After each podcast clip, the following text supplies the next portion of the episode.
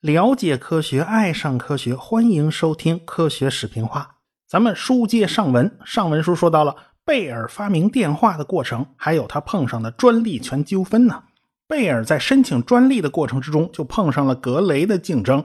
格雷呀，也就比他晚了几个钟头罢了啊。后来官司一直打到了最高法院，最高法院裁定专利应该是贝尔的。不过这事儿没完啊，到二零零二年。美国众议院通过了法案，认为意大利人安东尼·穆奇才是电话真正的发明人。其实啊，啊，利意大利人呢早就这么认为了啊，他们一直就认为这个电话应该是穆奇发明的。别的国家人都在纪念这个贝尔发明电话叉叉叉周年啦，这个唯独意大利每次都无动于衷。他们一直认为这荣誉应该就是我们国家的嘛，明明是我们意大利人搞出来的嘛。所以美国人。隔了一百三十年之后啊，才通过法案给穆奇证明。在意大利人看来，你太晚了，你们也太迟钝了。但是啊，大家别觉得这事儿就算完了。二零零二年，美国人通过了法案。转过年来，那加拿大人不干了，他们通过法案，重申贝尔才是电话的发明者。加拿大认为这个贝尔是加拿大人，其实他在加拿大没待多长时间。但是英国人也觉得这个贝尔出生在苏格兰嘛，从小就在苏格兰生活嘛，怎么他也算英国人对吧？这三家都在抢贝尔，谁让这贝尔名气太大呢？你好了，咱们不扯远了，扯回来说贝尔。一八七六年在费城世博会上遇到了巴西的皇帝，叫佩德罗二世。这位佩德罗二世啊，是第一位出生在巴西的皇帝啊，也是最后一位。呃，他爹和他爷爷都是葡萄牙的国王。他六岁登基啦，也算是少年君主啊。后来长大了，这个佩德罗二世呢，废除奴隶制啊，鼓励外国移民呐，开放国内资源呐，经济有所发展，工农业生产增长的比较显著，什么铁路啊、电信建设啊，取得了很大的成就。而且他还废除了奴隶制嘛。他是第一个在巴西使用电话的人，毫无疑问了，这事儿就是贝尔帮他装的嘛。他对新技术有着非常强的好奇心，不过这个电话装了没几年呢，他就被革命者推翻了啊！这个是伸头是一刀，缩头也是一刀啊！这个往哪头都不行啊！最后不得不流亡欧洲，死在了巴黎。社会的发展呢，往往是出人意料的。就在贝尔发明电话那一阵子，很多人都在观望。到底这个电话是个不中用的玩具呢，还是一个非常强大的经济增长点呢？很多人就吃不准。贝尔呢，当然他就在到处推广电话，哎，很多人来凑热闹看贝尔的电话演示啊，往往是会场上很热闹，一掉头啊，就有人说这玩意儿没什么用。这种现象在现在也不罕见啊，也经常出现呢。啊，这个发布会开的热热闹闹啊，底下这个所有粉丝都嗨的不行啊！哎呀，这又是一个颠覆性的产品呐！然后哈，在网上就被骂的狗血喷头啊！这种事儿也不是没有过，那个年头啊，他也有这种事儿。但是功夫不负有心人呐，波士顿的《世界报》开始用贝尔的电话系统来传递新闻了。这个西联公司的董事长叫奥顿，他也在关注电话的发展。电话如果搞大了，那么将来必定是对电报系统有威胁，是电报系统的劲敌。明里头呢，他不能轻举妄动啊；暗里他就没少下功夫。他是一个长期在电信圈子里头摸爬滚打的人，知道新技术的颠覆性力量有多大。于是呢，他就找爱迪生。来做技术咨询，爱迪生呢对电话他并不怎么在意，认为啊这东西啊也就是个玩具，前途有限嘛。但是奥顿的眼光就比爱迪生要远得多。别看现在电话系统有诸多的毛病，只要持续不断的改进，电话将来必定是很有前途的。但是很遗憾啊，很倒霉，这个电话不是自己这边的人发明的，它不属于自己这个阵营啊。而是自己的竞争者，哎，是贝尔他们那边发明的，所以这个奥顿呢就觉得，既然如此，这东西不是我们这边发明的，但是电话还是会一代一代改进的呀，把后续改进的过程之中，我们参与进去，占了主导权，我们一样能够在其中发挥很大的作用啊！我们要去抓主导权嘛。最合适的人选就是爱迪生，奥顿就请爱迪生一定要帮这个忙，一定要想法子改进电话。爱迪生呢也就答应了这件事儿。哎，但是他声明啊，改进电话是本来就应该做的事儿，跟与贝尔的竞争没关系啊。这怎么可能与贝尔没关系呢？他和贝尔的好几次交手啊，这才刚刚开始呢啊！爱迪生下手的突破口就选在了发送装置上，说白了就是那个话筒嘛。当时的电话发送装置啊，音量非常小，传递距离非常近，因为当时的电话线路是没有放大器的，声音信号呢就只能靠着简单的电信系统来传递。那么爱迪生就知道。你不能依靠人说话的微弱能量，哎，来往出传，而是要把人说话的微弱能量当做控制电流的闸门，这样才可以获得比较大的音量。那么贝尔和格雷用的液体发送器啊，其实就是一种液体话筒嘛。但是这个液体显然不是一个很好的选择。贝尔下功夫下了很长时间，那个电磁感应啊，虽然也是可以的。但是信号还是太弱了，在当年那个没有放大器的时代，这个东西是派不上太大用场的。爱迪生的眼睛就盯住了碳颗粒，哎，这东西的压紧与放松可以产生电阻的变化。当然，爱迪生不知道的是，有两个人想到他前头了，哎，有两个人也在研究用碳来当做话筒的主要材料，但是方法和爱迪生是有区别的。一个叫埃米尔·柏林，一个叫大卫·爱德华修斯，他们都是用碳棒和振膜相接触。这个接触的紧呢，哎，这个电阻就小；这个接触的松呢，电阻就大。休斯啊，他没有申请专利啊，纯粹当做科学成果了，这与人类共享了。这个柏林和爱迪生啊，打了好多年的官司。毕竟呢，柏林想出这个设想啊，要比爱迪生稍微早一点。这个官司其实是包含在贝尔和西联公司的一系列诉讼案之中的。为什么呢？因为柏林的专利呀被贝尔公司收购了啊。这个柏林也不是等闲人物，后来对改进唱片做了很多的贡献，而且他还跨界到了航空领域。最早的直升机的那个设想就是他想出来的。直升机当时碰到一个很大的麻烦，就是。旋翼，哎，螺旋桨在旋转的话，这机身会往反方向旋转呢。哎，为了解决这个机身不要跟着打转转，就必须在尾巴上安装一个螺旋桨来抵消反向扭矩。这个用尾巴上装螺旋桨的办法是柏林第一个想到的。所以说呀，美国那个时代呀，那是能人辈出啊。贝尔家族和航空业也有非常深的渊源。贝尔的晚年呢，曾经拿出钱来投资了航空业。他的夫人甚至卖掉了家里的几栋房子来凑钱。他们投资的几个年轻人组成了一个公司，领头的叫做 Codis。Codis 开始是个自行车的店主，也是个自行车骑行爱好者。Codis 后来转向了摩托车竞速运动，他创造过一个非官方的世界纪录，是二百一十九点四五公里每小时。后来呢，他就开始搞航空、搞飞机这一项。第一个从军舰上起飞的飞机就是 Codis 的产品，飞虎队用的 P 四零啊，也是他们公司生产的。哎，咱们就不扯那么远了，扯回来接着说爱迪生啊。爱迪生当时并不知道他们也在研究碳的话筒，哎，但是爱迪生的办法呢更加优化一些，振膜呢去压迫那些粉末状的碳颗粒。压紧了，电阻就会很小；压的不紧呢，电阻就很大。他的话筒啊，电阻变化幅度非常大，因此这个音量也就很大。一八七七年四月，爱迪生就申报了基础专利，但是因为专利纠纷的事儿嘛，到一八九二年，这个专利才正式批下来。爱迪生发明的这种话筒啊，后来就被叫做碳晶话筒。这种话筒的好处是功率大、信号强，不需要放大器也可以传很远。如果不需要电子元件的辅助呢，那么可靠性就会变得很好。碳晶话筒在西方主要的电话网里面一直被用到了上个世纪的八十年代。现在呢，很多边远落后的地区，碳晶话筒还在被使用。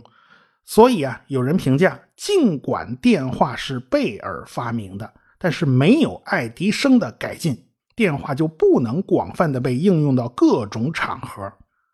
所以呢，尽管专利呢还没有批下来，这个西部联合公司啊，仍然希望啊就把爱迪生这个专利买过来算了。爱迪生当时的心理价位两点五万美元，哎，两万五我就卖了。但是西联公司一张嘴就给了十万，这爱迪生自己都吓了一跳。这爱迪生怕自己把持不住啊，这一一伸手就把钱全都花光了，所以他要求西联公司分期支付啊。这个难得他对自己这个脾气有自知之明，但是分期付款嘛，就等于损失了银行的利息啊。看来啊，爱迪生这个理财实在是不太行。奥顿后来开了一家美国电话公司，与贝尔竞争。哎，有爱迪生的鼎力协协助呢，他们的电话系统的音质啊，要比贝尔的好。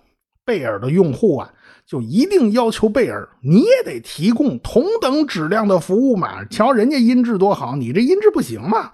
所以这个贝尔啊，当时就亚历山大呀，那他他他名字就叫亚历山大嘛。这个贝尔公司里面好几个技术骨干啊，也不断的跳槽，导致贝尔公司啊这个元气大伤啊。爱迪生背后是西部联合公司，西联公司的背后是范德皮尔特家族和杰皮摩根呢，他们有着雄厚的资金和盘根错节的经销商网络，人家不用自己出面就能把贝尔压得气都喘不过来。于是呢。这个贝尔和爱迪生啊，就闹得不可开交啊，双方展开了非常激烈的竞争。一八七八年秋天，爱迪生的碳晶话筒被拿到伦敦去给皇家学会做演示啊，这个这是发送端嘛，接收端用的是贝尔的系统。于是贝尔公司在伦敦的人呢，就勃然大怒啊，这明显是侵权嘛，你们怎么能拿我们的系统去做实验呢？没办法啊，爱迪生呢。竟拼老命啊！三个月内拿出了比贝尔更好的听筒装置，而且绕开了贝尔的专利。到了一八七九年的三月份呢，就拿到了英国皇家学会进行演示。这个演示也非常的成功啊！明明花了三个月时间来改进啊，这个爱迪生非跟人说是五天之内赶出来的，呃，这个把贝尔差点气得吐血。后来，爱迪生和贝尔在萨拉托加市政厅又又有一次交锋。结果呢，又是爱迪生大获全胜啊！他那东西音量大呀，双方在英国媒体上大做广告，哎，少不了就要相互攻击啊！一时间弄得火药味十足啊！其实呢，爱迪生搞出来的这个接收端呢，它也是有问题的。什么问题呢？故障率太高了，一次两次的演示你看不出来，等到大规模装机了，这就显示出弊端了。贝尔呢，贝尔那边也有麻烦，贝尔的话筒不行。啊，这个听筒不错，那这爱迪生呢刚好相反，话筒不错，听筒不行，等于呢这两家呀就在比谁家的维修工速度快，谁家的维修工水平高，谁家的维修工随叫随到啊，这就全全凭着售后服务了，这都是。这所以爱迪生这边就开始派精兵强将去伦敦当维修工，那必须一口气儿能给我解决十个问题，十个问题都难不倒你啊！而且每个解决起来都不超过五分钟，说明你这维修工水平好。通过考核以后，才能把你派到伦敦去出差。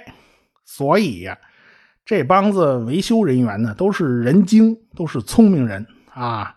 这个两波维修人员正在房顶上呢。这个英国老太太在屋里面一听，哪个屋顶上动静不对了，伸脑袋一看，好家伙，俩公司的人在房顶上打起来了，赶紧叫警察呀！在伦敦的房顶上啊，两拨人为拉电线没少动手。今天我把你的电线给拔了，明天你把我设备扔泰晤士河里了。这种相互破坏对方设备的事儿啊，这屡有发生。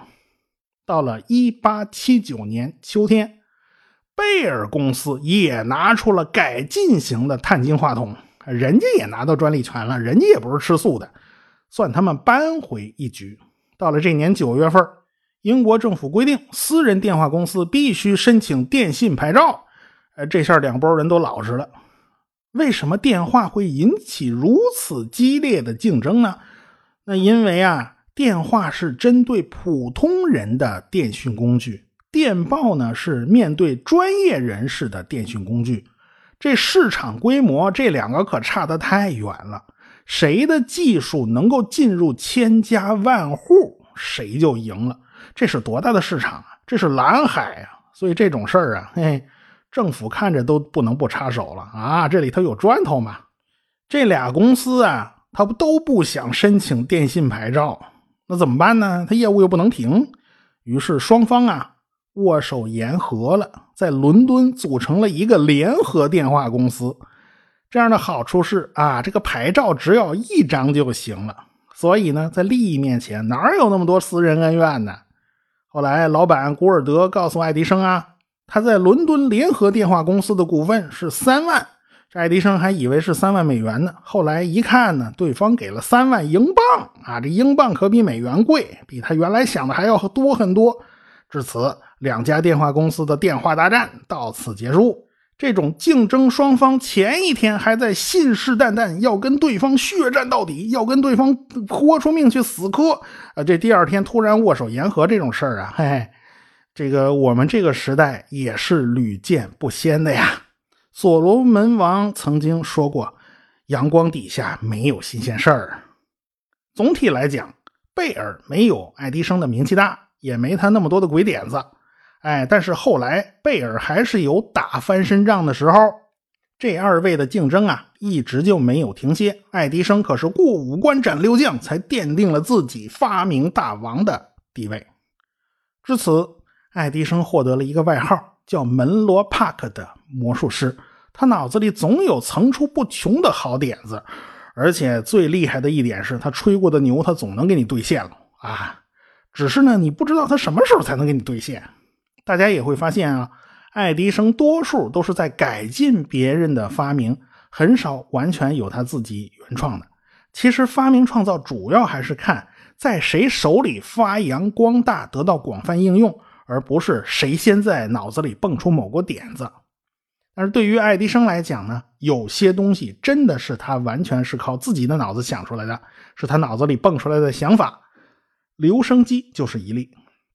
但是啊，并不是说他是第一个想出要记录声音的人。上次我们讲了，法国人斯科特能够用烟熏黑的这个玻璃桶啊来记录声音的波形图，但是他没有办法回放。但是有人就想到了如何回放，这个人呢就是斯科特的法国同胞，叫克罗斯，他也是受到了烟熏玻璃桶的启发。这烟熏玻璃桶上画的那些个波形，如何才能变成金属的呢？金属的凹槽不就是可以回放的吗？哎，对不对？有办法呀！哎，用光化学蚀刻的办法就可以。你想啊，玻璃桶上被烟熏黑的那部分被指针给划开了，那不就透光了吗？用这个方法，我就可以把它复制到金属上。那么，这个克罗斯为什么会想到用这种光腐蚀的化学方式呢？呃，因为他是彩色照相术的发明人之一。最早设想彩色照相的呢，是电磁学宗师麦克斯韦。他1855年写了一篇论文，讲述自己的发现。他发现呢，人的眼睛是红、绿、蓝三原色色彩系统。那个时候解剖学还不是太发达，对眼睛的精细结构呢，了解的还不是太清楚。这个麦克斯韦他又不是干医学的，他怎么会了解这么多呢？哎，他是从对色盲患者的研究之中摸到了人眼色彩感知系统的奥秘。一八六一年，麦克斯韦在萨顿的帮助之下，哎，他用单反相机加上滤光镜的办法拍了三张照片，也就是拍红、绿、蓝三色的这个照片。然后呢，用三种颜色的光再把这图像投到一堵墙上，然后让这三张照片重合在一起。果然，真的还原了原来的色彩，这就说明麦克斯韦的想法是对的。而且呢，我可以跟大家说，现在很多天文摄影还是用的这种办法。萨顿呢，他也不是等闲之辈啊。一八五九年，他发明了广角镜，其实就是拿一瓶子灌了点水啊。这个当初的广角镜都是很粗糙的。一八六一年，他发明了最早的单反相机。刚发明出来就配合着麦克斯韦搞实验来着啊！不过麦克斯韦呢，充其量是验证了三原色的理论，并没有真的拍下照片。拍照片的工作是萨顿完成的，也是在1861年。萨顿呢就交给了麦克斯韦世界上第一张真正意义上的彩色照片。感光底片从原理结构上来讲那是没有问题的，但是胶片的那个感光涂层啊，它有问题。你感光染料涂层必须对红、绿、蓝三色光敏感嘛？但是后来大家发现呢，他们用那材料不太对啊。这个底片对红光基本没感觉，对绿光也不是太敏感，对于青色的光和蓝色的光啊，还它比较敏感。所以红光波段实际上是不小心拍下了紫外线的图像，所以它们三原色拼在一起啊，这个色偏就比较严重了啊。要解决这个问题呢，就必须等到化学工业能够解决染料感光的问题。一八六二年，法国的杜勒龙写了一篇论文，但是没有发表，其中就提到了用减色法来拍摄彩色照片。麦克斯韦的办法呢是加色法。一八六八年，他申请了专利。克罗斯是一八六四年开始研究彩色摄影的。一八六九年，他提出了自己的彩色摄影方法，本质上和杜勒龙的方法呢是类似的。他俩呢，在一八六九年被安排向法国摄影协会做报告。这俩人才发现啊，有人跟自己想到一块儿去了。当然，当然，这个谁早谁晚这种事儿呢，其实谁也说不太清楚。克罗斯呢，是一八六七年在法国摄影协会留了个秘密文件，这秘密文件里面记的就是他当时的想法。哎，据说就是有关彩色摄影的相关内容嘛。这杜勒龙自称一八六二年自己就写过文章提到过，但是没发表。你说这按按按谁说的算呢？最后呢，还是克罗斯把这个发明给了杜勒龙，实用化的彩色摄影技术就此诞生。到了一八七三年。德国的化学家叫赫尔曼·威廉·沃格尔，他发现把苯胺染料添加到照相乳剂之中，可以增加染料对于颜色的敏感性，而且呢，当时底片的工艺也得到了改进。哎，现在经过改进以后，曝光时间终于从以分钟为单位降到了以秒为单位，所以摄影技术从那个时候开始逐渐成熟了。所以这个克罗斯啊。他想到用光化学腐蚀的办法来把这个烟熏玻璃桶上的波形变成金属刻痕，这完全是可以想得到的嘛。但是，呃，克罗斯没钱做实验啊，他穷。于是，1877年4月份，他写了一篇论文，就封存在了巴黎的科学院。几个月以后啊，他跟这个科普作家雷诺神父侃大神，他聊天他就把这想法给说出去了。哎呀，这个雷诺神父的笔头也快，他就写了篇文章，介绍了这个想法，就发表在了十月十号的《教区一周》这个杂志上。哎，雷诺神父呢，给这个东西起名字就叫留声机。又过了两个月，克罗克听说美国的爱迪生也在鼓捣这玩意儿，哎，这克罗克就坐不住了，他就公开了自己的文章。爱迪生当时想呢，是用蜡纸来记录自己的声音，膜片的震动啊。会把波形刻在蜡纸的表面，这样就把声音记录下来了。一八七七年整个夏天，爱迪生都在鼓捣他的留声机。到了秋天，他就把精力转移到别的方面去了，比如说电灯泡啊。但是，然而就在十一月份，《科学美国人》杂志透露。罗莎·培利博士和马磊教授成功的记录下了人喉咙和嘴唇的运动方式，而且呢，他们认为将来这些信号可以通过电信发到远方啊，储存下来也并不困难。爱迪生一看，完了，这要坏菜呀，这必须加紧工作了。所以十二月初，爱迪生交给助手克鲁西一张图纸，这图纸上还标了个价钱，十八美元啊。这个克鲁西就看不懂这是个什么玩意儿。爱迪生大手一挥，这是个会说话的机器。这个克鲁西呢，就将信将疑的看着爱迪生，傻愣愣的不动窝。这爱迪生差点踢他一脚。你快去啊！咱们下回再说。科学声音。